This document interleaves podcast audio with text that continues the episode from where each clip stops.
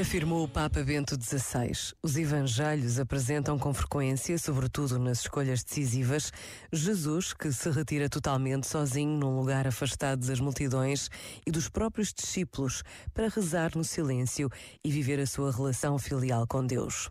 O silêncio é capaz de escavar um espaço interior no nosso íntimo para ali fazer habitar Deus, para que a sua palavra permaneça em nós, a fim de que o amor por ele se enraize na nossa mente e no nosso coração e anima a nossa vida. Portanto, a primeira direção, voltar a aprender o silêncio, a abertura à escuta, que nos abre ao próximo, à palavra de Deus.